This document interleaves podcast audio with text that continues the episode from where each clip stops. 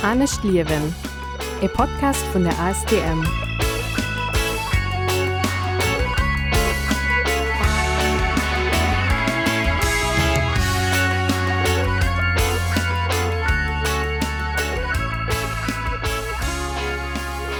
Willkommen bei Anne Stierwen, dem Podcast von AS Thermann zum Abisch beim Klimabündnis Lettzeburg an Radio Ara. Mein Name ist Cedric Reichel. Willkommen bei Anne Stierwen am Mond Februar. Diesen Monat schwätzen schwazenech mit Anthony Molinär iwwer Covaxkomagne, iwwer d'Verdelung vun Impfstoffer, iwwer Dimpf ongerechtigkeets an äh, e Schwez neuiwwer breweien. ganz interessantes Interview wir mir schwätzen op Fraésich, dunne natürlich nach Kulturmam an, mit an Müller vom City.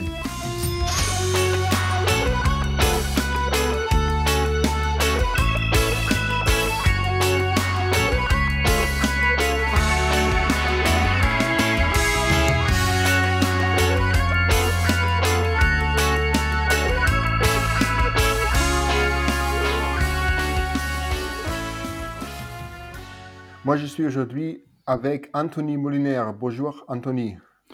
Euh, bonjour, Cédric. Merci d'avoir pris le temps euh, de discuter avec moi sur un sujet actuel, parce que c'est la première fois que dans mon podcast, on parle euh, du Covid euh, de, et de la campagne Convax, et on va parler des vaccins, on va parler un peu de tout, mais on est déjà en 2022 euh, et le, le sujet en, est encore toujours actuel. Malheureusement, oui. Oui, mais bien sûr, on va ne pas discuter seulement des, euh, euh, mesures euh, actuelles au Luxembourg. On va parler un peu plus largement du sujet sur les vaccins, sur les brevets et aussi un peu de Big Pharma pour comprendre mieux le système aussi de ce qui s'est déroulé les dernières années. Alors, peut-être on commence avec une présentation de vous. La première question que je vous poserai, c'était qui êtes-vous et qu'est-ce qui vous qualifie pour être ici? Qu'est-ce qui me qualifie? Bien. Euh, moi, moi j'ai travaillé pendant presque 32 années à la Commission européenne, concrètement dans la Direction générale de la santé. Euh, là, j'étais en charge pendant beaucoup d'années, 13 années en fait, de la politique européenne dans le domaine des maladies rares et dans le domaine euh, du cancer. Ça fait que bon, j'ai une connaissance euh, plus approfondie, sans doute, sur les maladies à origine génétique, mais ça ne veut pas dire que je ne sois pas aussi connaisseur jusqu'à certains points de- des aspects relatifs aux maladies infectieuses. Donc, c'est mon travail dans, au niveau international dans la Commission européenne et maintenant dans le Comité national des maladies rares au Luxembourg qui un peu peut me donner une certaine, entre guillemets, qualification pour pouvoir analyser certains aspects de la crise qu'on est en train de vivre. Oui, euh, merci. Et euh, actuellement, euh, vous suivez la discussion sur les brevets. Pour quelles raisons pri- prioritairement? Bon, je, pense, Jean, je dirais qu'elle est très simple. Ça, c'est une crise dans laquelle ou bien on se sauve tous ou personne va se sauver. Et quand je dis on se sauve tous, ça veut dire que euh, partout dans le monde, il doit y avoir l'accès aux médicaments qui permet de freiner la progression de la maladie partout, qui permet d'éviter la résurgence de différentes nou- nouvelles variantes par-ci et par-là, qui inévitablement vont arriver dans nos sociétés, euh, qu'on se prétend parfaitement préparés, parfaitement vaccinés, parfaitement, euh, enfin, euh, capables de freiner la progression de la maladie, quand ça n'est pas du tout vrai. Et de façon plus euh, concrète, bien évidemment, je me suis intéressé parce que les personnes qui souffrent de maladies rares sont les personnes les plus vul- vulnérables dans la situation actuelle. Personnes immunodéprimées, personnes qui souffrent donc de maladies génétiques, personnes qui souffrent de maladies à partir de la naissance, des enfants qui souffrent donc des, des, maladies génétiques à une progression qui peut être parfois plus fulgurante, si en plus à tout ça vous ajoutez euh, la présence des de Covid, évidemment, on est dans une situation critique. Donc, c'est pour ça que je me suis intéressé, notamment pour les groupes vulnérables avec lesquels je travaille, et notamment aussi parce que, comme je l'ai dit, je vois que cette crise ne peut pas avoir une solution que si ça n'est pas à partir d'une dimension internationale. Ben, on entre déjà directement dans le sujet. Depuis le début de la pandémie, le, le, le chef de la WHO euh, Tedros euh, Ghebreyesus a, a, sans cesse répété que c'est une crise euh, globale, mm-hmm. que seulement si tout le monde est vacciné, oui, s'il y a un vaccin dans tout le monde, c'est possible de finir la pandémie. et maintenant, il dit aussi que comme il y a maintenant déjà des campagnes de booster dans le nord global, mais il n'y a pas encore de vaccin euh, assez euh, répandu dans le sud global. Euh, no one can boost its way out of the pandemic. Pourquoi on n'a pas encore compris ça? C'est une excellente question, mais probablement c'est le réflexe euh, du monde développé, le réflexe des pays riches, les personnes riches aussi, qui considèrent ou met toujours, euh, disons, en avant sa propre défense, ce qui, jusqu'à certains points, ça pourrait être légitime, mais sans se rendre compte que finalement, cette défense euh, qu'ils croient avoir euh, pour la progression de la maladie est une défense euh, faible et qu'à tout instant, elle peut être bon, mise en question pour le développement d'une nouvelle variante. Bon, ça c'est la réalité. On a connu cette situation tout au long de la crise. D'abord, c'était euh, donc une variante qui nous venait de la Chine, par la suite une variante qui nous venait de l'Afrique du Sud, après la variante qui nous venait de l'Inde, maintenant de nouveau une variante qui nous vient de l'Afrique australe. Et bien évidemment euh, la probabilité d'une résurgence de ce type de, de variantes un peu partout euh, justifie pleinement les mots et donc euh, les, les, les, warnings qui ont été donnés de la part du directeur général de l'Organisation mondiale de la santé. Pourquoi on n'a pas compris ça? Hmm, Bon, je suppose qu'il y a une double interprétation. D'un côté, comme je vous disais, une interprétation euh, typique des pays riches, c'est-à-dire nous d'abord, et en deuxième lieu, une mauvaise lecture de, de, la dimension de cette crise, parce que parfois on assiste à des débats incroyables sur le bien fondé de tel ou tel médicament ou de telle ou telle procédure supposée guérir le, le, le Covid sans vraiment faire attention à ce qui constitue toujours le problème de base, que c'est justement cette qu'on est dans une situation de pandémie. Et ça, c'est pas un mot qui, qui ne veut pas rien dire. Pandémie, ça veut dire quelque chose qui se présente globalement. Et que si elle se présente globalement, elle doit être supprimée globalement. Et c'est ça que malheureusement, il manque toujours dans les débats, même dans les débats dans le Parlement luxembourgeois. C'est seulement quelques groupes, euh, parfois des langues, parfois les pirates, parfois peut-être d'autres, qui ont posé cette question-là. Mais par le reste, les discussions restent toujours dans les frontières du Grand-Duché, comme si on pourrait résoudre cette crise en ignorant ce qui se passe dans le reste du monde.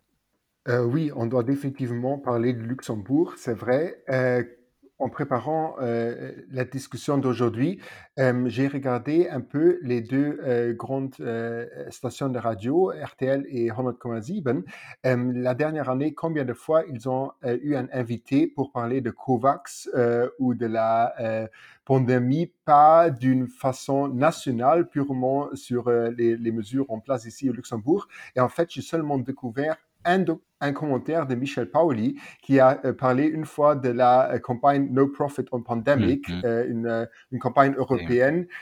On va parler de ça plus tard sûrement. Et même avec le ministre Fayot, on n'a pas vraiment parlé là sur, sur le, le, système COVAX et sur le, le rôle du Luxembourg. Est-ce que c'est hasard Est-ce que j'ai mal recherché? Euh, je n'ai pas fait les recherches que vous avez fait dans les radios, mais je peux vous dire que j'ai fait une suivi mm, assez proche de la presse, de la presse écrite, et que, bien évidemment, chercher des articles, ça dans les quotidiens, dans les boards, dans les tageblatt, autour de l'initiative COVAX, c'est vraiment une aventure pratiquement impossible. C'est-à-dire, on trouve presque rien. Oui, des mentions, des mentions. Euh, c'est-à-dire, dans un certain contexte d'un article, on parle au, au, moment que le Luxembourg annonce une donation vers des pays tiers, mais sans vraiment euh, donner ni une explication, ni vraiment un pourquoi c'est vraiment nécessaire de soutenir, élargir augmenter le maximum l'efficacité de l'initiative COVAX. Non, non, je pense que vous avez fait une lecture correcte des radios. Je pense que probablement j'ai fait aussi une lecture correcte de la presse. Et, bon, au niveau de, la télévision, je ne le regarde pas tous les jours, euh, RTL, mais euh, je pense que non plus la question a été tra traitée pratiquement jamais. Peut-être on, on, devrait maintenant parler de COVAX euh, du début. Quelle était l'idée de COVAX et qu'est-ce qui était du début le problème majeur?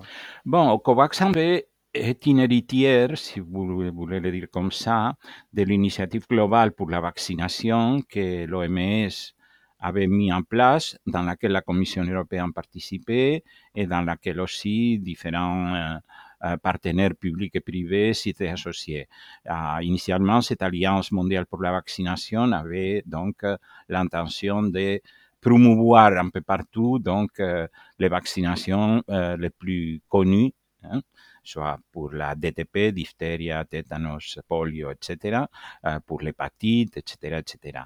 À un moment donné, quand la crise éclate, il, il y a, je dirais, une compréhension de la part de la Commission européenne et de la part de l'OMS tout de suite, ça il faut le dire, que cette crise pouvait atteindre un caractère global et que c'était absolument nécessaire de renforcer donc les capacités des États qui n'avaient pas la capacité d'accéder au marché pour acheter des vaccins et donc à, favoriser des choses. Parce que COVAX euh, avait deux, deux types de, D'un côté, faciliter l'accès à des prix raisonnables à des pays, disons, à, des revenus moyens et finalement euh, favoriser la donation directe euh, à donc sans, sans coût euh, à des pays à, à des revenus faibles.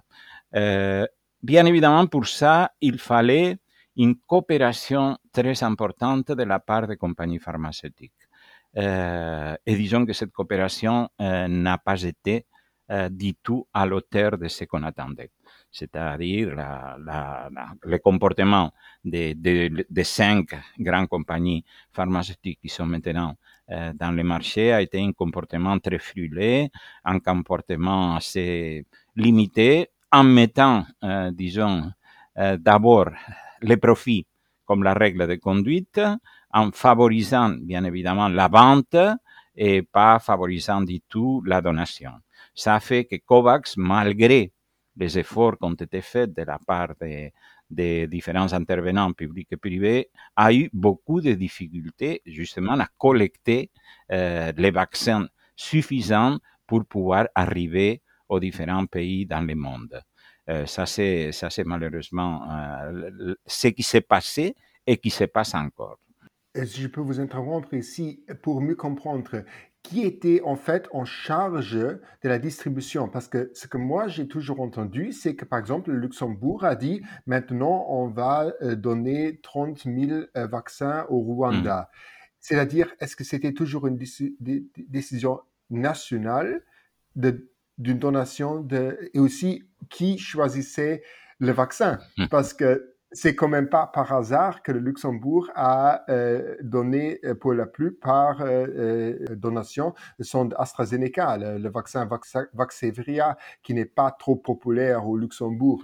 oui, ça. vous avez tout à fait raison. C'est-à-dire, euh, les différents États avaient la capacité de choisir quels étaient les vaccins qu'ils écoulaient vers les pays tiers a partir de quelle était la situation de ces réserves et quelle était la situation par rapport à son opinion publique vis-à-vis d'un certain médicament. comme vous le dites très bien, en effet, dans le cas du Luxembourg, qui peut être applicable à d'autres États, à un moment donné, ça a été notamment euh, les stocks qu'on avait d'AstraZeneca, celles qui ont été coulées quand, tout le monde se rappelle, il y a eu un moment dans lequel il y avait une méfiance forte de l'opinion publique vis-à-vis de ces vaccins, une méfiance euh, qui était en partie justifiée et de l'autre partie euh, complètement artificielle et c'est les stocks d'AstraZeneca qui ont été coulés à partir d'un moment donné. Ça, ça a été un peu la règle.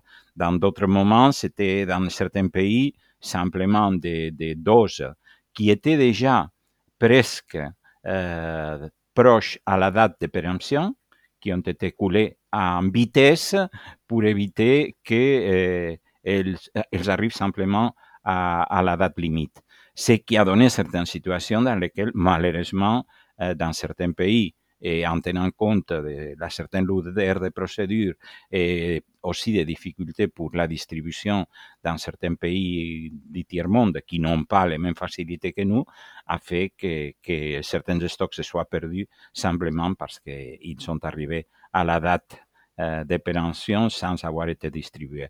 Donc, il y a, eu ce jeu euh, des dans ces deux situations. Et, mais aussi, parfois, il y a eu simplement hmm, bon, les choix d'un État membre plus responsable qui avait besoin d'un million, il a acheté un million et demi, et le demi-million restant, il l'a donné donc euh, à l'initiative COVAX. Toutes les situations se sont produites. Mais en effet, bon, COVAX a servi à certains moments pour à des fins politiques internes. Ça, c'est tout à fait clair. Néanmoins, maintenant, on a annoncé via Twitter que la une million, euh, milliardième, si on peut dire ça en français, euh, dose euh, a été distribuée par COVAX. Est-ce qu'un milliard de doses à la fin de 2021 je sais que c'était pas le but, mais est-ce que c'est quand même un succès ou est-ce que vous dites que euh, la campagne COVAX a échoué? Bon, euh, en fait, il faut voir les chiffres qui ont été présentés par la même organisation de la santé sur l'évolution de la vaccination en Afrique. C'est vrai qu'il y a une année, c'est-à-dire on parle de janvier 2020, euh, pardon, 21, on était à peine à 4,5 du total de la population en Afrique qui avaient eu accès au vaccin. La dernière donnée que j'ai, qui correspond à 20 janvier, fait déjà état dans 14% de la population en Afrique qui est arrivée, donc, à qui les, les vaccins sont arrivés. Bien évidemment, avec une disparité énorme dans les différents pays africains en ce qui concerne l'accès. On pourrait dire, hmm, jusqu'à certain point, que COVAX a rempli une partie de son contrat, mais euh, en bien euh, ayant compte qu'il y a des pays qui ont dépassé donc euh, presque les 50% de vaccination. Ça peut être le cas de Rwanda, de la Tunisie, euh, mm, euh, aussi de Cabo Verde, etc.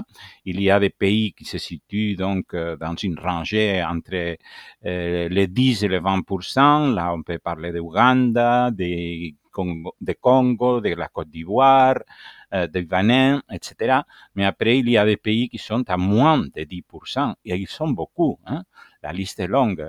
Euh, Burundi, Tchad, Soudan du Sud, Niger, Burkina Faso, Madagascar, Tanzanie, Cameroun, Nigeria, Mali, Zambia, Malawi, Sénégal, Éthiopie, Ghana, Soudan. Tous ces pays que je viens de vous mentionner sont euh, en, en, dessous de la barrière de 10%. C'est-à-dire, la distribution a été, on peut dire, euh, un peu inégale entre les différents États, mais ça dépend aussi beaucoup, en grande partie, des politiques internes des différents États africains. Ça serait maintenant très long à analyser parce que pas tout le monde est tellement si disponible pour recevoir le vaccin. Pas toutes les sociétés africaines sont, pour le dire comme ça, très sympathisantes de la vaccination, mais pas pour les mêmes raisons qu'ici en Europe. Hein. C'est plus des raisons euh, historiques, parce que dans certaines étapes et moments, la vaccination a été utilisée par le gouvernement comme un moyen de contrôle. Là, on peut vraiment parler de ce type de choses avec certitude. Et, alors, ça peut expliquer que dans certains États africains, il y a un refus fort de la vaccination. Ça, c'est une réalité. Mais j'insiste, ça n'a pas beaucoup à voir avec euh, les raisons parfois absolument... Euh, je ne sais pas comment les qualifier exactement, magiques, pour lesquelles euh, la vaccination est refusée, rejetée pour certaines personnes ici en Europe. Si je me souviens bien, le vaccin d'AstraZeneca était aussi prévu largement pour la campagne COVAX. C'était parce qu'il était beaucoup moins cher dans la production.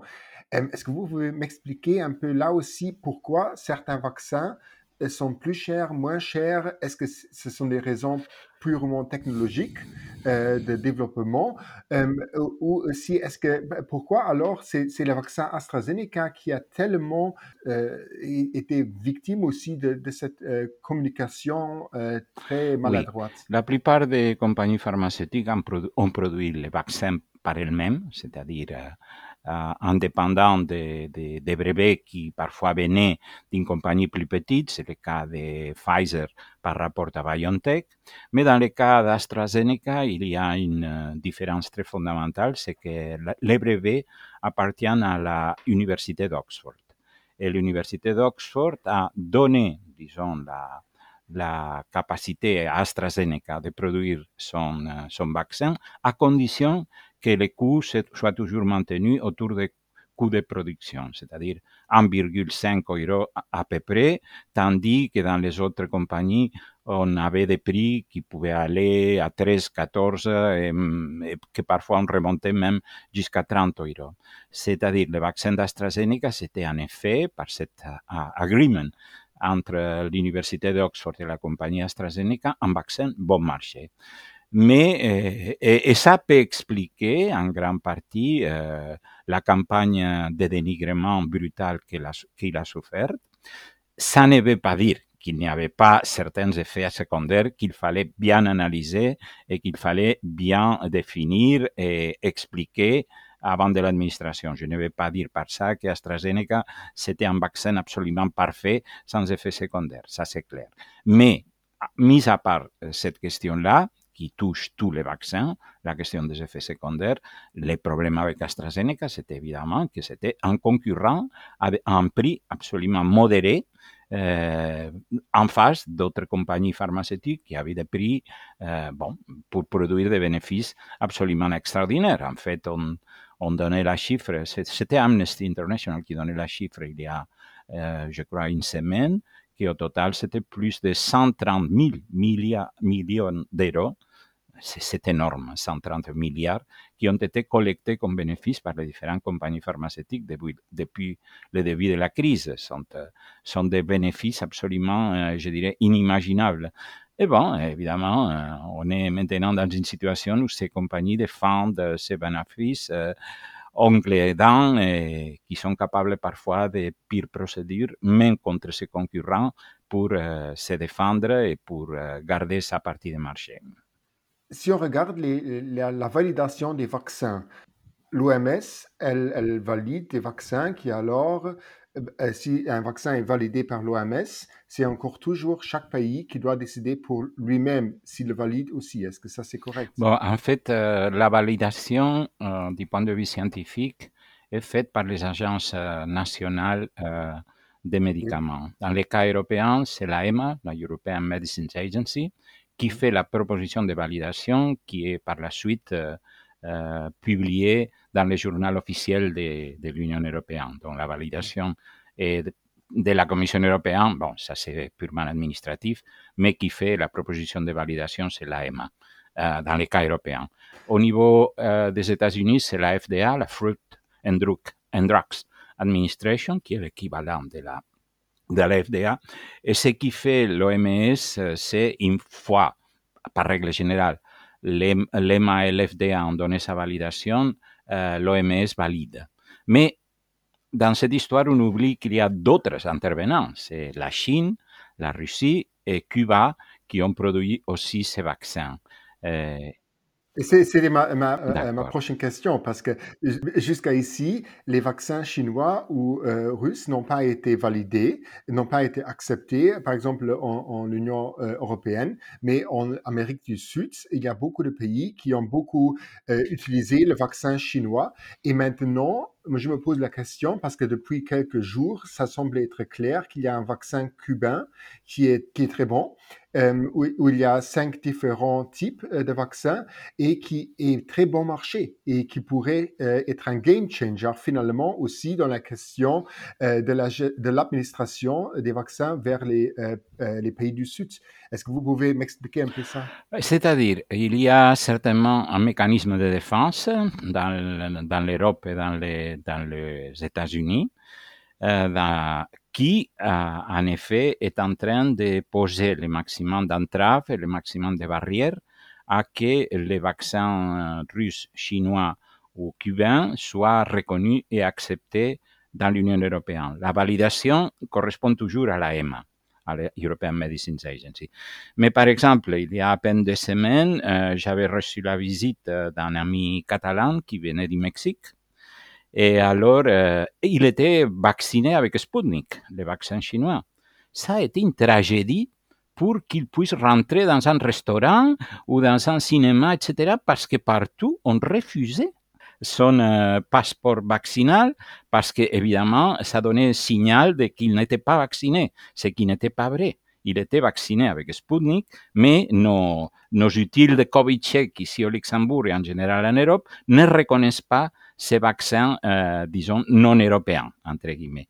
Et donc, ça crée une situation d'indiscrimination objective vis-à-vis des personnes qui viennent de l'Amérique latine ou qui pourraient venir de l'Afrique vaccinées avec un vaccin chinois et qui alors, quand ils sont ici au Luxembourg ou dans n'importe quel pays, ils se retrouvent qu'ils ne peuvent pas rentrer dans les restaurants ou dans les cinémas ou dans certains espaces, même en étant vaccinés, mais avec un vaccin qui ne correspond pas aux spécifications européennes. Bon, c'est certain de, ce qu'ont dit certains spécialistes, moi je me limite à répéter ce que j'ai lu, que le vaccin chinois, par exemple, a un taux de, de couverture qui ne dépasse pas les 60% dans le meilleur des cas et qui est loin du 90% qu'on euh, donne en Europe aux différents vaccins qui sont sur le marché. Ça peut être vrai, je ne dis pas le contraire, parce qu'en plus, c'est pas à moi de faire l'opinion scientifique sur ça, mais ça ne justifie pas, à mon avis, euh, disons, cette euh, attitude de ne pas reconnaître les personnes. Je ne dis pas déjà reconnaître le vaccin, qui est une chose, mais au moins reconnaître les personnes vaccinées dans ces États membres, ça qualité de vaccinés et de personnes qui doivent pouvoir accéder partout. Autrement, on est en train de, créer une barrière artificielle qui empêche à des personnes qui voyagent euh, en provenance de l'Afrique ou de l'Amérique latine les mêmes droits que nous, Européens, pour accéder aux différents endroits. Et bon, et si le passeport euh, vaccinal devenait obligatoire, ça va créer une situation de discrimination totale vis-à-vis -vis de ces personnes. Donc, euh, moi, je suis de l'avis que, que l'EMA et la FDA devraient réviser ces critères et donner donc euh, de la validité aux vaccins chinois et aux vaccins russes. Le cas que vous mentionnez du vaccin cubain est légèrement différent. Il a prouvé être euh, assez efficace et de l'autre côté, il est produit avec coûts euh, aussi extrêmement faibles qui permettrait, dans les cas où ce vaccin soit reconnu euh, pour l'OMS, euh, pour l'ensemble euh, du continent américain, donc il puisse être exporté et qu'il puisse être utilisé d'une manière assez rapide dans différents pays pour, bon, pour justement combler les trous énormes de COVAX et de la vaccination nationale. Donc, les vaccins cubains qui sont plusieurs, mais il y a les vaccins souverains qui est sans doute le plus intéressant, euh, pourrait permettre en effet à des pays à revenus faibles de pouvoir euh, donc euh, procéder à une vaccination assez rapide sans attendre bon, les COVAX qui n'arrivent jamais ou les COVAX qui arrivent périmés ou les COVAX que je ne sais pas quoi. Donc, euh, moi, je pense qu'une des choses sur lesquelles on devrait être insistante, c'est ce caractère et dimension internationale de la crise, mais aussi que les seuls protagonistes et acteurs de la crise ne peuvent pas être l'EMA en Europe et la FDA aux États-Unis, qu'il y a d'autres protagonistes qui devraient aussi pouvoir jouer son rôle. C'est très difficile d'éviter l'impression que, en fait, c'est le Nord global qui essaye de gérer la crise et de décider un peu comment la crise est aussi gérée dans les pays du Sud. Et c'est quand même une, une tactique ou, ou une impression qu'on a aussi euh, pour d'autres crises globales. Euh, je ne veux pas citer la, la, crise climatique, mais on a l'impression, et c'est pour ça que je vous demande, euh, est-ce est que, est que ça peut, peut nous donner, donner de l'espoir que, par exemple, le vaccin cubain semble devenir un game changer, pourrait être aussi une façon euh, redonner une autonomie au pays du Sud? Sans doute. Moi, franchement, je me mets à rire, euh, je regrette de le dire parce que j'ai beaucoup de respect pour les personnes qui se manifestent euh, contre la vaccination obligatoire ou contre le vaccin en lui-même. Mais quand j'entends que la liberté consiste à pouvoir aller à la discothèque ou au restaurant que vous voulez aller et que ça c'est la liberté, franchement, je ne peux pas que rire quand je vois qu'il y a des millions de personnes dans le monde qui n'ont pas accès à la vaccination, ni parfois à l'eau potable, et qu'on ignore complètement ça comme si ça n'aurait rien à voir avec la liberté. Pour moi, la liberté est un concept beaucoup plus vaste, est un concept universel, est un concept qui touche toutes les personnes dans le monde, quel que soit le pays où, où ils sont nés. Et justement, la liberté n'est pas dépendre de là où tu es né et avec quels moyens tu es né, mais avoir les mêmes droits et le même accès aux médicaments dans ces cas, n'importe où tu habites dans le monde.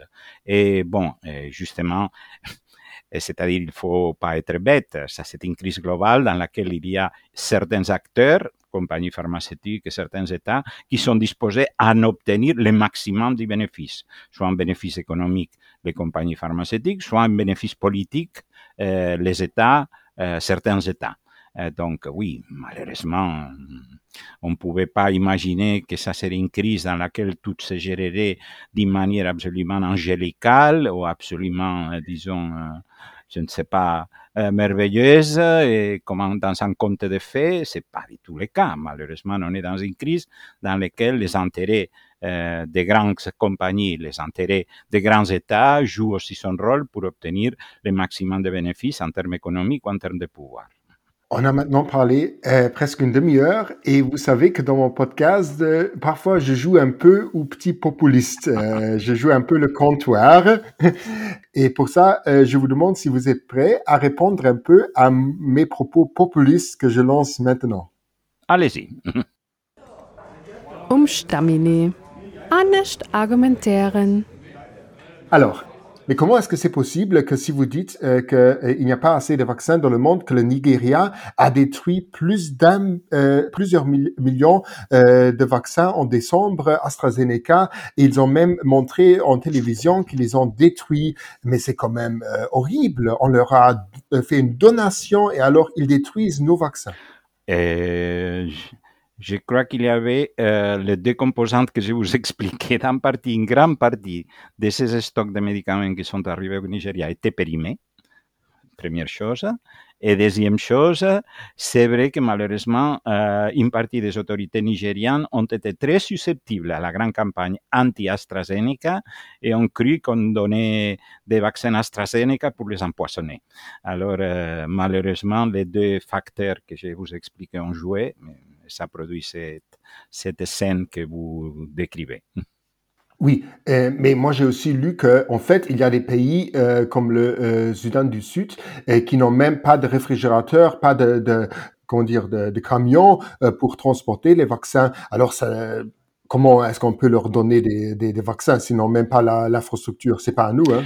Là, il y a une grande partie de vrai dans ce que vous dites parce que le vaccin de Pfizer, comme tout le monde sait, précise d'un stockage à moins 80 degrés. Et bien évidemment, prétendre qu'au Soudan du Sud, ou comme j'ai mentionné, son problème c'est l'accès à l'eau potable, ils vont avoir des réfrigérateurs à moins 80, ça c'est un peu ridicule. Donc, euh, et si vous allez alors faire une donation de Pfizer au Soudan du Sud, ce qui est arrivé, alors qu'est-ce que vous attendez? Que ça marche? C'est complètement absurde.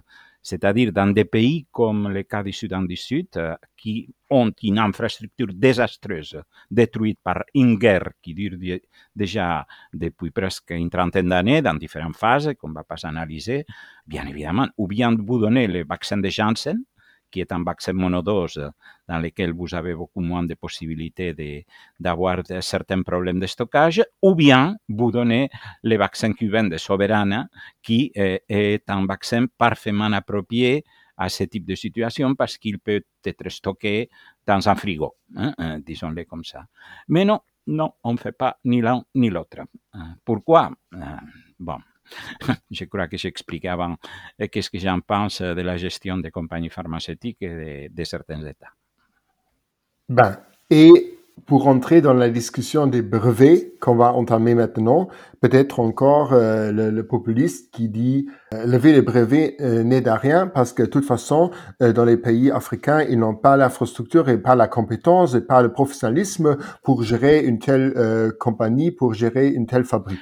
C'est en partie vrai, mais pas absolument. C'est-à-dire, c'est vrai que l'Ouganda, Rwanda ou probablement Botswana n'ont pas la capacité de fabriquer le vaccin, mais l'Afrique du Sud, oui. Et ça veut dire que si vous avez, si vous créez, euh, c'est-à-dire des centres de fabrication qui vont au-delà des, des, centres de fabrication en Europe et aux États-Unis, il y a certains pays entre guillemets, du tiers-monde, et je pense à l'Inde, à l'Afrique du Sud, au Brésil, à l'Iran, qui ont la capacité de produire. Hein.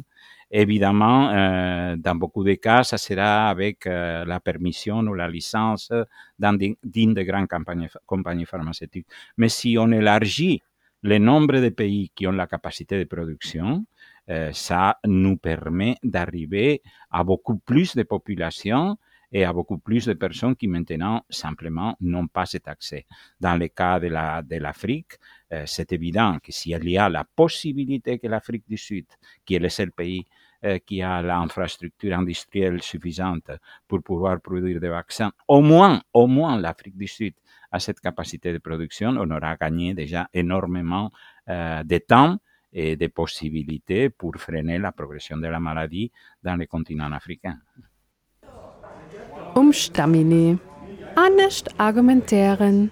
Oui, ben, c'est aussi l'Afrique du Sud, ensemble avec l'Inde, qui avait lancé en fait l'appel pour une levée des brevets envers la VTO. Est-ce que euh, qu'est-ce que je dois comprendre euh, sur sur cette demande aussi euh, Est-ce qu'il y a déjà un prédécesseur de ça euh, Qu'est-ce que ça veut dire euh, cette levée des brevets? La levée des brevets implique tout simplement que ces pays, et bon, c'est évident que l'Afrique du Sud et, et l'Inde ont un intérêt, mm, dans le sens qu'ils ont la capacité de produire, et alors, bon, ça aussi, en fonction de ces intérêts, ça peut se comprendre que ce soit ces pays qui ont un peu commencé à un certain moment la campagne sur les brevets.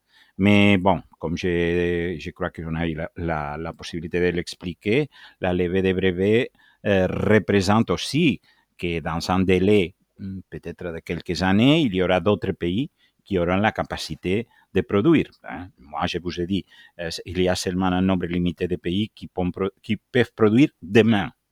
Dans cinq années, mm, ça dépend déjà des différentes politiques industrielles.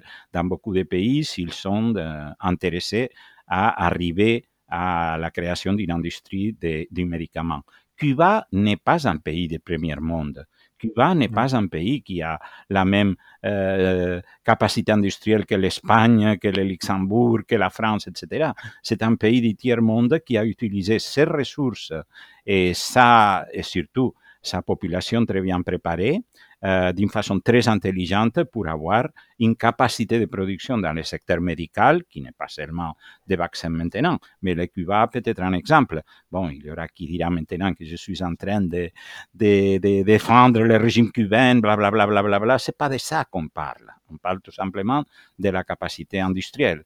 Et ça veut dire que dans quelques années, probablement, il y aura beaucoup plus de pays qui peuvent avoir cette capacité industrielle. L'Inde l'avait prouvé à un moment donné, vous le savez, avec la production de différents, euh, disons, médicaments aptes à traiter le VIH et le sida. Euh, donc, euh, et ça a supposé un élément très important de frein à, la, développement mondial de cette maladie. Même situation pour l'Afrique du Sud, qui a aussi à l'époque prouvé sa capacité. Donc, on, a eu déjà une expérience préalable avec les, les différents médicaments liés à, au combat contre le VIH et le sida, qui ont été, je dirais, successful, c'est-à-dire oui, c'est très intéressant. Je voulais vous demander là-dessus parce que j'ai une citation de Catherine Tay, qui est la représentante américaine au, au commerce, qui a dit l'administration américaine croit fermement aux protections de la propriété intellectuelle, mais pour mettre fin à cette pandémie, elle soutient la levée des brevets sur le vaccin. Com, com, non, comment euh, Je crois que parfois certains analystes dans l'administration Biden ont compris en effet que cette crise a une telle dimension internationale que si vraiment on n'empêche pas que cette crise continue à se développer, ça c'est très mauvais pour l'économie, très mauvais pour le business.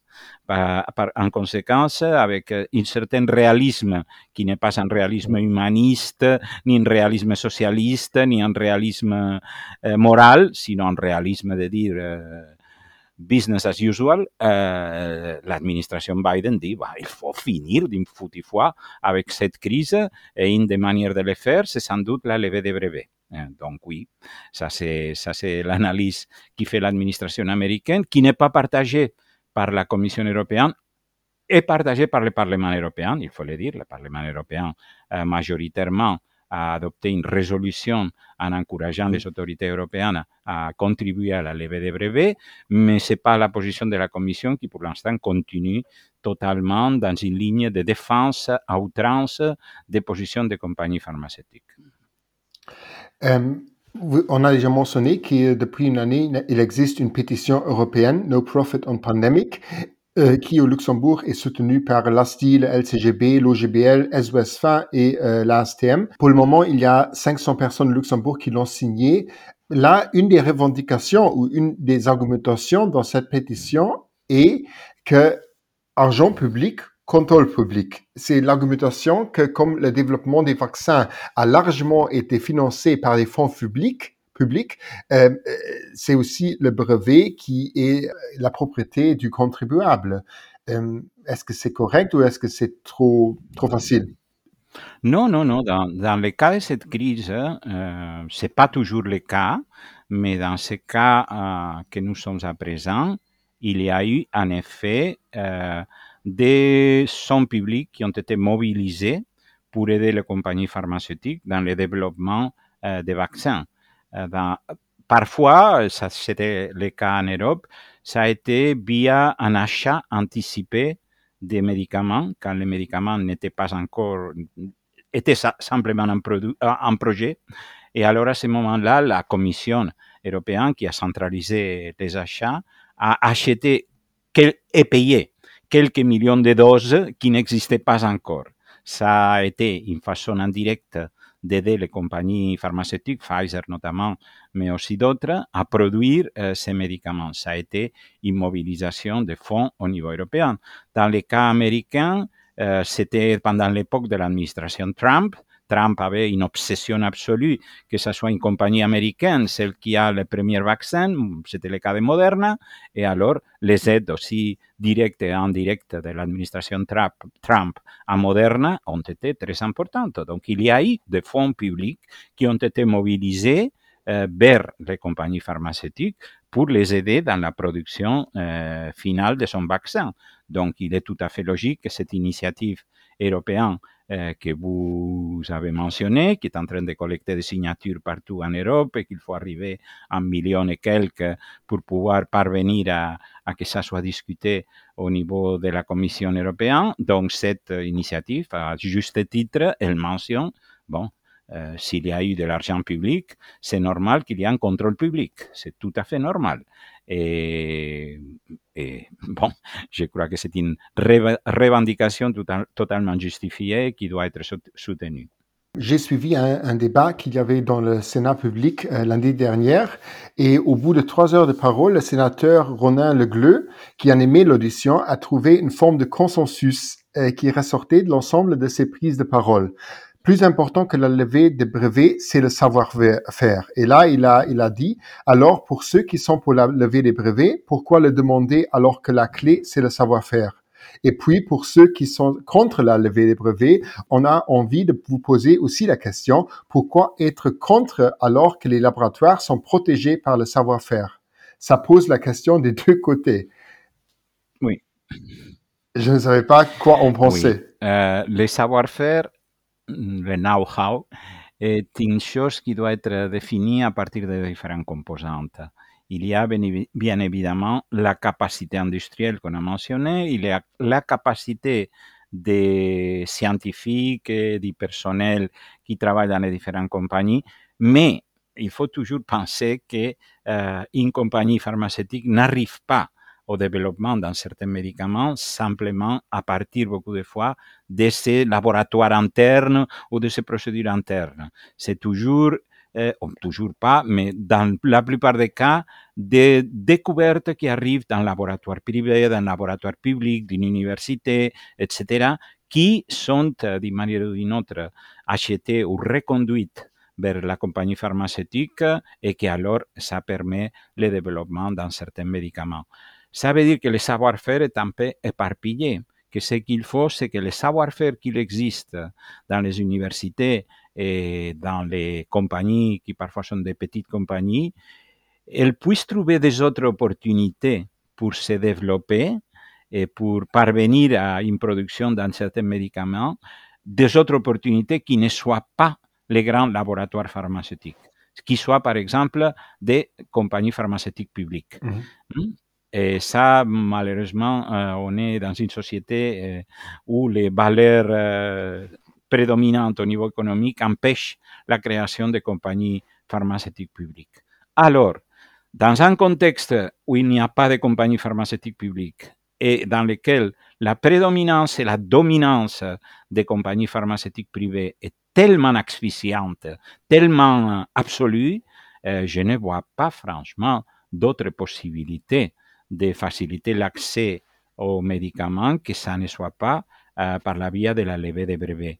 Euh, moi, je ne vois pas de notre voie. C'est-à-dire, le reste me semble un peu spéculer avec des bons mots, mmh. mais qui ne vont pas finalement euh, aller euh, vers quelque chose de concret. C'est mon point de vue. C'est-à-dire, vous croyez fermement que cette pandémie ne va pas cesser sans une levée de brevets? Ça ne va pas cesser sans euh, que la chiffre que je vous ai donnée il y a déjà un bon moment de 14% de personnes vaccinées en Afrique ne soit pas de 84% ou de 94%. À ce moment-là, euh, c'est probable que la, pandémie va se stopper. Hmm? Euh, si, pour parvenir à ça, est-ce que COVAX sera suffisante? Je ne suis pas tellement sûr. Est-ce que les campagnes internes dans tous ces pays, avec les gestes barrières, etc., seront suffisantes? Je ne suis pas sûr. Donc, la troisième composante, c'est qu'il y a un accès plus rapide et plus euh, euh, bon marché mmh. euh, de tous ces pays africains, de l'Asie, de l'Amérique latine au vaccin. Et je vois ça pour l'instant difficile sans enlever des brevets qui permet une production plus décentralisée. Donc, on ne soit pas dépendant seulement des grandes euh, usines de fabrication aux États-Unis et en Europe, et qu'il puisse y avoir aussi des, lieux de production en Afrique, en Asie ou en, euh, ou en Amérique latine. Bon, euh, finalement, ça se résume aux pays que je vous ai mentionnés avant, au Brésil, à l'Afrique du Sud, à, à, à l'Inde, euh, au Cuba, qui aurait aussi la possibilité de produire d'autres vaccins qui ne soient pas les siens. Et, sans qu'on fasse tout ça, je vois compliqué une, euh, une rapide fin de notre pandémie. Bien évidemment qu'on peut maintenant avoir une période de repli euh, une fois Omicron soit, disons, dépassé. Et bon, elle a réussi à créer une immunité euh, naturel dans les personnes qui ont eu donc la, la, mauvaise chance de tomber sous Omicron pendant ces derniers mois, soit des personnes vaccinées ou soit des personnes non vaccinées. Et ça, donc, euh, a augmenté les anticorps et la capacité de défense partout en Europe et une bonne partie du monde. Ça va nous donner quelques mois, je suis sûr, de repli, mais bon, mmh. S'il y aura une résurgence euh, euh, quand, je ne le sais pas et je ne me mettrai à, pas à faire des, paris sur ça. Euh, à la fin de l'interview, normalement, j'ai toujours les deux mêmes questions, mais avant, je voulais encore vous poser deux questions un peu plus délicates et personnelles. L'une, c'est euh, que sur Twitter, si je suis un peu la discussion, il y a beaucoup de militants et activistes du Sud qui utilisent le hashtag vaccine apartheid l'apartheid. Moi, je ne l'ose pas l'utiliser, je ne vais pas l'utiliser, mais qu'est-ce que vous pensez de cette terminologie? Peut-être je ne l'utiliserai non plus, mais je comprends qu'il peut y avoir des gens euh, qui se sentent légitimement mis dans une espèce d'apartheid et sans possibilité d'avoir euh, donc l'accès au vaccin qu'ils souhaiteraient. Mais bon, pour moi, les mots, je, n'aime pas utiliser les grands mots, mm. ni, ni, ni, les grandes comparaisons. Euh, les gens qui disent que le contrôle, le régime nazi, et la bla, bla, bla, et les autres avec l'apartheid, moi, je n'aime pas tout, tout cette terminologie, mais bon, c'est aussi mon point de vue. Mm. Euh, je comprends qu'il y a qui puisse utiliser le mot vaccine apartheid, mais moi, je ne l'utiliserai pas. Bon, mais est-ce, que l'accès au vaccin pour vous, ça doit être euh, quelque chose disponible dans tout le monde euh, ou que le choix des vaccins au Luxembourg qu'on a et aussi la disponibilité, c'est un privilège?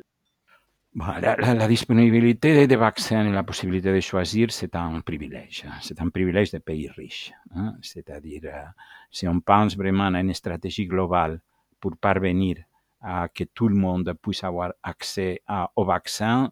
Imaginez que ça doit être fait comme accès à quatre ou cinq vaccins, c'est un peu compliqué, très franchement. Alors, euh, soyons réalistes. Bon, euh, dans nos pays riches et développés, utilisons les facilités que nous donne le système, mais ne prétendons pas que toutes ces facilités peuvent être étendues à l'ensemble du monde de, du jour au lendemain ça prendra quelques années. Donc, euh, malheureusement, euh, je ne pense pas que la plupart des pays euh, qui sont bénéficiaires de l'initiative COVAX ou qui pourraient être bénéficiaires de la levée des brevets auront l'accès à 2, 3, 4, 5. Je ne pense pas, malheureusement, que ça soit le cas. Je n'annonce pas l'apocalypse, mais j'annonce la fin de notre discussion avec deux questions rapides. La première est, qu'est-ce que vous ne voulez plus expliquer dans cinq ce que je ne voudrais pas expliquer dans cinq années, c'est certainement qu'on a dépassé la barrière de 10 millions de morts euh, partout et qu'au Luxembourg, on a dépassé les 5 000 morts, etc. Ça serait le pire que je voudrais euh, devoir expliquer parce que j'aurais toujours la sensation qu'on aurait pu éviter ça et qu'on n'a pas fait assez pour l'éviter. Ça, c'est ce que je ne voudrais pas devoir expliquer.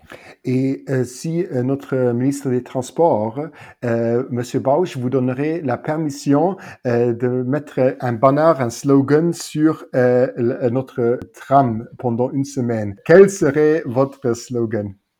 Probablement celle avec laquelle j'ai commencé la, cette, cet entretien avec vous.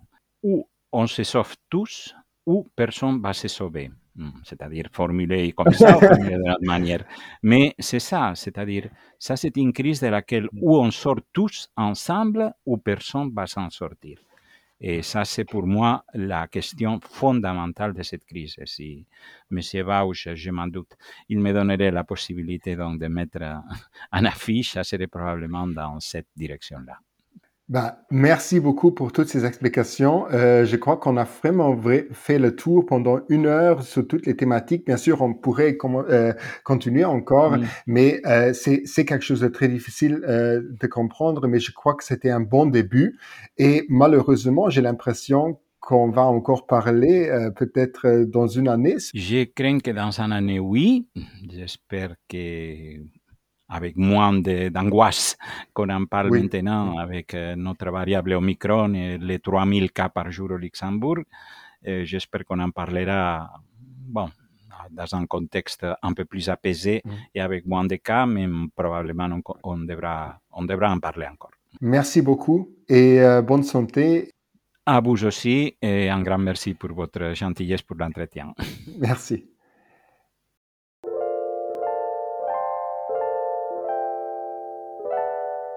E bissi Kultur, Mam an. So a mir sich schau bei eiser beleefter Sektion um en vun eisen Podcast mam Anwüller vum System Moien an. Hallo Cedric. so an ähm, wir haben ja entschieden, dass wir nicht mehr Kulturtipps vorstellen, sondern eben äh, Lektüren aus dem System, aus der, äh, dem Centre d'Information Termont, wo man sich ja Bücher und Zeitschriften ausleihen kann. Und da haben wir schon das äh, Stichwort. Du hast dir für heute eine Zeitschrift herausgesucht. Ist das so richtig? Äh, ganz genau, um auch mal darauf aufmerksam zu machen, was wir eigentlich für äh, tolle Publikationen hier haben, die wirklich global die Situation in verschiedenen Ländern nochmal tagesaktueller beleuchten. Und die sind wirklich auch sehr lesenswert. Genau, unser Thema war ja die, äh, die Impfstoffverteilung und vor allem auch die Patente. Hast du dazu was gefunden? Und zwar ein Dossier aus der Zeitschrift E plus Z Entwicklung und Zusammenarbeit aus dem letzten Jahr, aus der Juli- und August-Ausgabe. Und zwar hatten die sich in dieser Ausgabe wirklich mal dem Thema äh, Covid-Vaccin von wirklich ganz verschiedenen Perspektiven äh, gewidmet. Und das ist wirklich sehr interessant, um sich nochmal oder vielleicht auch überhaupt erstmal einen Überblick zu schaffen, wie komplex das ganze Thema ist. Mhm. Und äh, also ein Dossier besteht halt äh, wahrscheinlich aus vielen verschiedenen Artikeln. Um was geht es dazu? So ist es. Es sind wirklich ähm, Sachtexte, es sind Interviews auch mit äh, Akteuren aus dem Süden. Es werden Stimmen aus ähm, Indien, aus Nigeria äh, zu hören sein.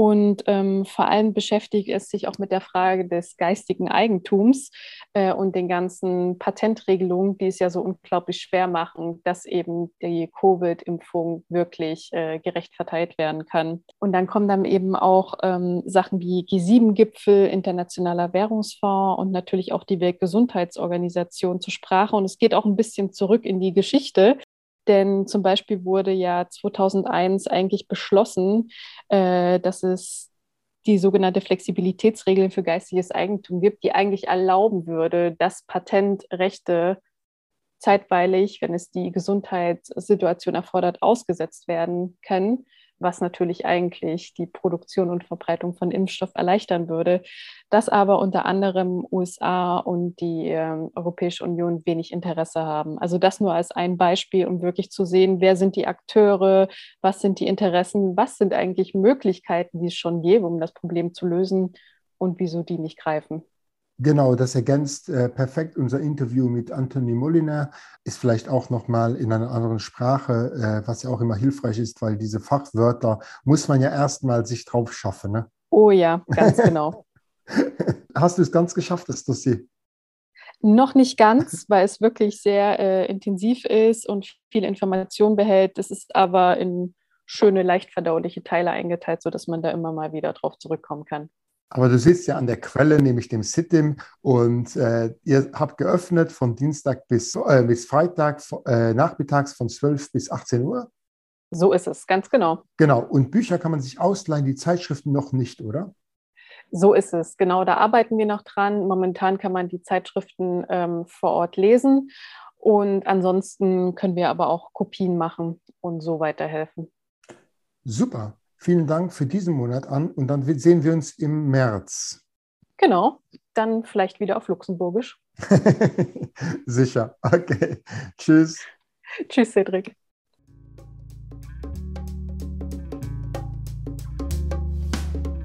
Dat waret fir dëse Mon vu Mengegerseits. Anne Schliewe get produzéiert vun ASTM an Summenarbeg mat Radio Ara an dem Klimawitnis Lützebusch.